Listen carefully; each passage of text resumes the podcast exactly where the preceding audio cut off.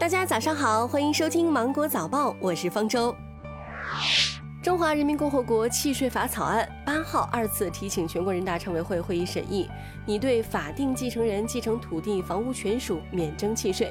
草案对免征契税的情形增加了规定：婚姻关系存续期间，夫妻之间变更土地房屋权属，法定继承人通过继承承受土地房屋权属免征契税。此外，草案增加了税务机关对契税纳税人个人信息予以保密的规定。动物防疫法修订草案昨天提请十三届全国人大常委会第二十一次会议二次审议。草案规定，卫生健康主管部门和农业农村、野生动物保护等主管部门建立人畜共患传染病防治合作机制。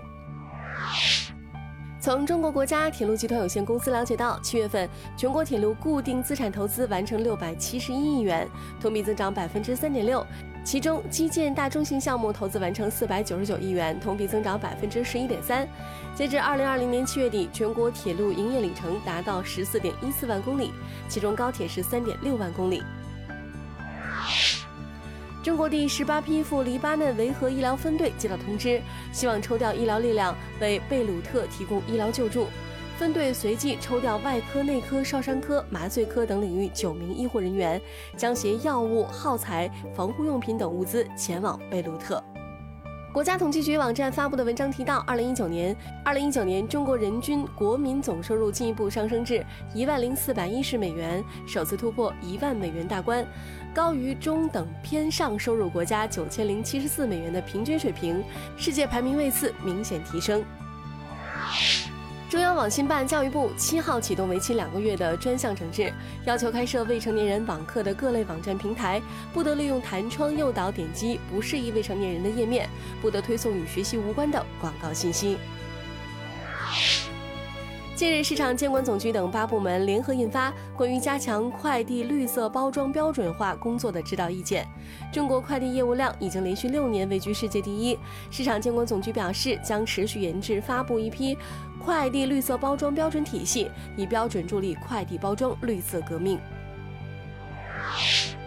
二月八号，大连市卫生健康委副主任赵连在当地政府举行的疫情防控新闻发布会上表示，随着大连疫情防控工作的有序推进，为更好地满足人民群众医疗服务的需求，按照大连市卫生健康委关于有效恢复医疗服务通知的要求，在前期开放急诊急救、开放必要窗口的基础上，进一步在规范防控的前提下，逐步有序恢复医疗服务，满足群众看病就医的需求。西安市西城区文化旅游体育局昨天通报，八月八号上午九点二十七分，由于近日连续降雨影响，位于西安市新城区新城广场西侧于二零零九年实施的民勤王府城墙遗址修复保护墙体有二十米发生了坍塌，现场一辆公交车、三辆私家车受损，有四名群众被坍塌时溅起的砖石擦伤，已经送到就近的医院治疗。西安市区已经成立了工作专班处理相关的事宜。黎巴嫩总统米歇尔·奥恩昨天表示，贝鲁特港口区爆炸的调查工作正在有序的进行，人为疏忽、突发事故或是外部势力干预都有可能引发爆炸的原因。目前，贝鲁特港口爆炸死亡人数上升至一百五十四人，另外有五千多人受伤，数十人下落不明。美国当地时间六号宣布，将会从十六号起对从加拿大进口的部分铝产品恢复加征百分之十的关税。